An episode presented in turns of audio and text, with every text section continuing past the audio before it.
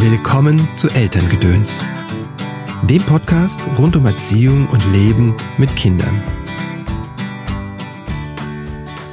Wenn du immer wieder das tust, was du immer schon getan hast, dann wirst du immer wieder das bekommen, was du immer schon bekommen hast. Paul Watzlawick. Erst wirbeln wir den Staub auf und behaupten dann, dass wir nichts sehen können. Berkeley. Ja, heute geht es um ein Paradoxon, und zwar kein Stress beim Entstressen oder beim Entspannen. Das ist ein Phänomen, was ich bei mir selbst immer wieder sehe und ähm, über das ich viel nachgedacht habe und nachgespürt und das ich aber auch bei vielen Menschen sehe, die ich begleiten darf. Und deswegen möchte ich dazu ein paar erläuternde Worte sagen, heute hier im Podcast.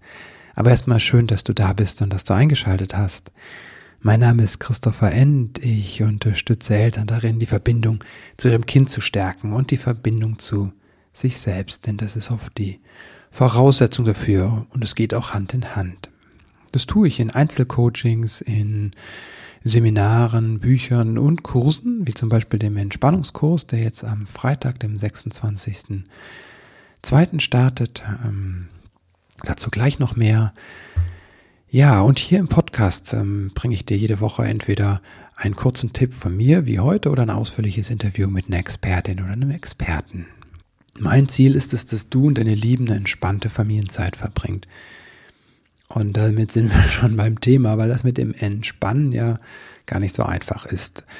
In Familien sowieso nicht, vor allem wenn da Erwerbsarbeit ist und die Care-Arbeit sich ähm, ja ergänzt, vermischt wenn Herausforderungen dazukommen, wie dass das Kind vielleicht nicht so möchte, wie ich möchte, dass ich irgendwelche Dinge mitbringe oder dass dann noch eine Pandemie und Homeschooling uns allen im Nacken sitzt.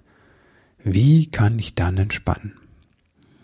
Ganz wichtig als Vorbemerkung, wenn ich über Entspannung, Meditation und Achtsamkeit rede, ist das nicht der Vorwurf, dass du verantwortlich bist, wenn im Außen irgendetwas schief läuft.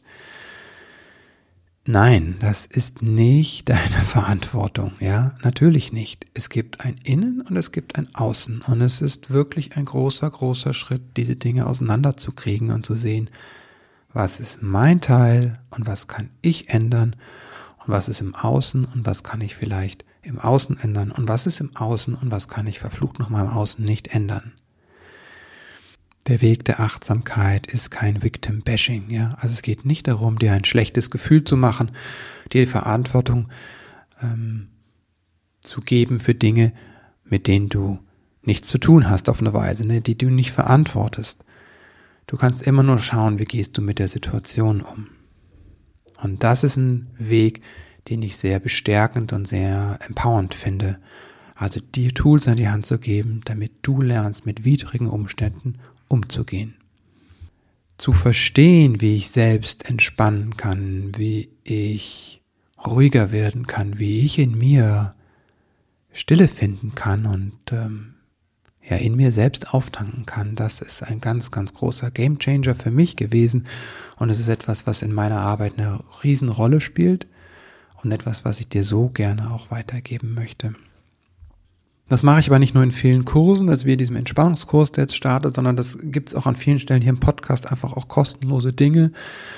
Geh einfach durch, du findest auch angeleitete Meditationen und äh, ich, ver, äh, ich verlinke dir auch ein, zwei Sachen nochmal hier in den Show Notes, wenn du da reinhören möchtest, sehr, sehr gerne. Heute wollte ich über ein Dilemma sprechen, was häufig passiert, wenn Menschen aus einem Stress heraus nach einem Ausweg suchen und sagen, okay, ich versuche das jetzt mit der Entspannung, ich versuche das jetzt mit Meditation oder mit Achtsamkeitsübungen, was auch immer. Und wenn sie aus diesem Stress hingehen ähm, und versuchen, Entspannung und Ruhe in ihr Leben einzubauen, merken sie, dass sie das unglaublich stresst. Und das ist total verständlich, will ich dir nur sagen, ja. Und ich will dir gleichzeitig auch sagen, wie ein Ausweg aussehen kann. Also erstmal ist das wichtig mir, ähm, dass du verstehst, dass einfach da in der, in der Lösung, in dem Lösungsansatz oft das Problem drin ist. Und auch das ist total verständlich. Wenn wir aus einem Hochstressbereich kommen, dann nehmen wir oft die, diesen Stress mit in die Lösung. Also, ähm, wir haben einfach viel zu viel in unserem Tagesablauf. Und jetzt packen wir in diesen Tagesablauf noch etwas rein, was uns entstressen soll. Aber das Ganze macht nur mehr Stress. Also die halbe Stunde Yoga, die Stunde Meditation, die zehn Minuten Achtsamkeitsübung machen uns unglaublichen Stress, weil es einfach noch eine Aufgabe mehr ist. Das ist was, was Lavik meinte mit mehr desselben führt zum Problem.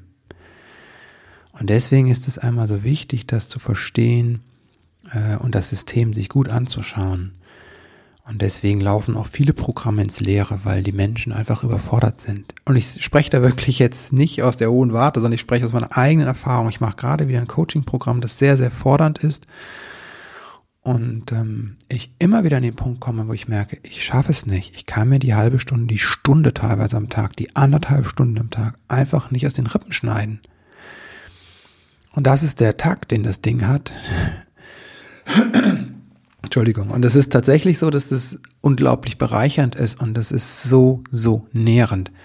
Aber wenn ich äh, mich unter Druck setze, um das, an das Nährende zu kommen, dann behindere ich mich selbst. Wie kommen wir denn jetzt da raus aus dem Dilemma? Denn wir wollen ja was verändern. Wir merken, dass der Zustand, in dem wir gerade sind, für uns nicht gut ist, so, dass es uns nicht gut tut. Und gleichzeitig, wenn wir jetzt noch die Entspannungstechnik oben drauf machen, gibt es den zusätzlichen Stress. Da ist wirklich gut hinzuschauen, ob es nicht eher Sinn macht, erstmal den Stress rauszunehmen. Ne? Und das heißt tatsächlich Dinge zu streichen zum Beispiel. Das mache ich auch in dem Kurs, also in dem Entspannungskurs ist das wirklich ein Blick drauf, genau zu gucken, a, wie, wie, wie sieht deine Belastung aus? Und B, genau zu tun, was tut dir gut. Ne? Also es ist wirklich auch nochmal was, was ich dir mitgeben möchte. Wenn du jetzt mal irgendwas ausprobiert hast, eine Meditation ne, oder Yoga oder was auch immer und das Wichtigste ist, bist du. Also du bist der, der Gradmesser. Also wir sprechen viel über evidenzbasierte Meditation und keine Ahnung was und Wissenschaft, aber evidenzbasiert, was für mich zählt, ist deine Evidenz. Also was, was funktioniert für dich. Wir werden nie eine Technik finden, das wirst du bei allen Studien nie finden, die sagt, zu 100 Prozent funktioniert das. Das ist meistens 75 Prozent, ne? also wie bei den Impfstoffen jetzt auch.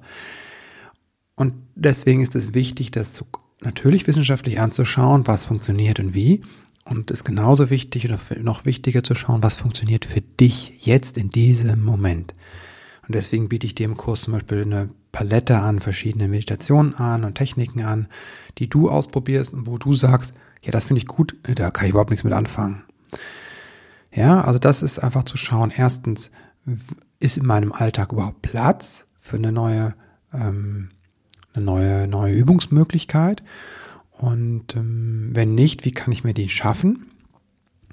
Und zweitens ganz genau zu schauen, was ist das, was ich mir da reinhole? Also es geht vor allem auch um eine Haltung, wenn du übst. Mm, das habe ich ja vorhin schon gesagt, weil wenn du mir aus diesem Stress, aus dieser, aus dieser Idee kommst, auch du müsstest was leisten und so, na, dann ist es wie, dann pervertierst du die Meditation eigentlich. Weil das hat was Befreiendes. Äh, Meditation, das ist, wenn du kannst aber auch hingehen, die so machen, dass sie dich versklavt eigentlich. Also die Haltung ist sehr wichtig zu sehen. Ähm, ich möchte eigentlich dadurch freier werden. Und wenn du merkst, dass das nicht ist, sondern dass es zum Beispiel mehr Stress aufbaut oder irgendwas oder dir ein schlechtes Gewissen macht, dann würde ich da gut hingucken. Was sehr häufig passiert ist, mm, dass ein schlechtes Gewissen kommt, weil ich das Programm nicht erfülle zum Beispiel. Ich selbst weiß, dass es für mich hilfreich ist, wenn ich etwas regelmäßig tue. Also wirklich jeden Tag meditiere, jeden Tag mich in Dankbarkeit übe, jeden Tag, was auch immer, ne? Du verstehst es so. Mm, und was hilft, dass ich diese Regelmäßigkeit hinbekomme, ist, dass ich eine Struktur habe. So wie Zähneputzen. Da denke ich nicht drüber nach. Ich mache das einfach. Da muss ich auch nicht mit mir innerlich in Konflikt gehen. Es ist einfach klar, äh, ich jeden Morgen, jeden Abend putze ich mir Zähne. Montagabend habe ich Qigong. Früher hatte ich Montagabend und Donnerstagabend Aikido. Das sind so Dinge, die sind dann für mich klar, die muss ich nicht mehr verhandeln mit mir selbst, noch nicht mit meiner Umgebung. Deswegen ist eine Struktur für mich sehr hilfreich. Allerdings kann auch daraus wieder ein Stress entstehen, weil du das manchmal einfach nicht schaffst. Manchmal gerade mit Kindern, gerade jetzt, ne, geht es dann nicht. Und dann erfüllst du die Struktur nicht und kriegst ein schlechtes Gewissen. Und da ist es wichtig oder hilfreich für mich gewesen, einfach ähm, ein anderes Bild von der Struktur zu haben. Ne? Also die, ich bin nicht für die Struktur da. Ne? Das ist ja das, ich muss die Struktur erfüllen. Das macht mir Stress. Ne? Dann muss ich wie früher, ich muss was für Mama, Papa machen oder für die Lehrer. Nein, die Struktur ist für dich da und für mich. Die Struktur dient dir, die du schaffst.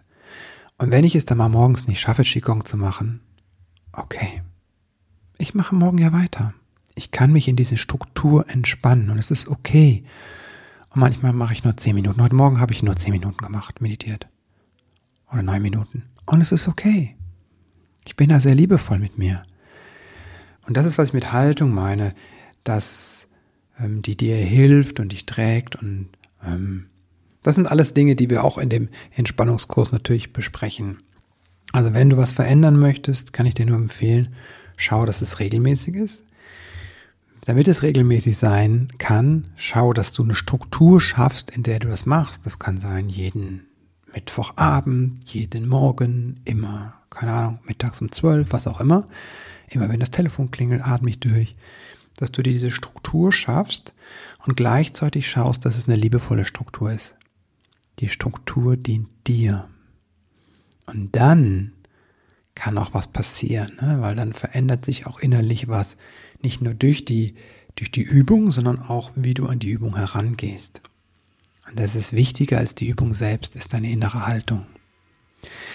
Wenn du Lust hast, da mehr darüber zu erfahren, wie auch die Entspannung wirkt äh, in unserem Gehirn und ähm, ja, und das auch mal ausprobieren möchtest und das mal fühlen möchtest und spüren möchtest, einen Raum haben möchtest, Fragen zu stellen, dann bist du herzlich eingeladen, in den Entspannungskurs zu kommen. Der heißt genau genommen Entspannung lernen, innere Stille, Stille finden. Das ist ein vierwöchiger Kurs und ich begleite dich in vier Webinaren. Dazwischen gibt es kleine Aufgaben und Angebote und kleine Meditationen.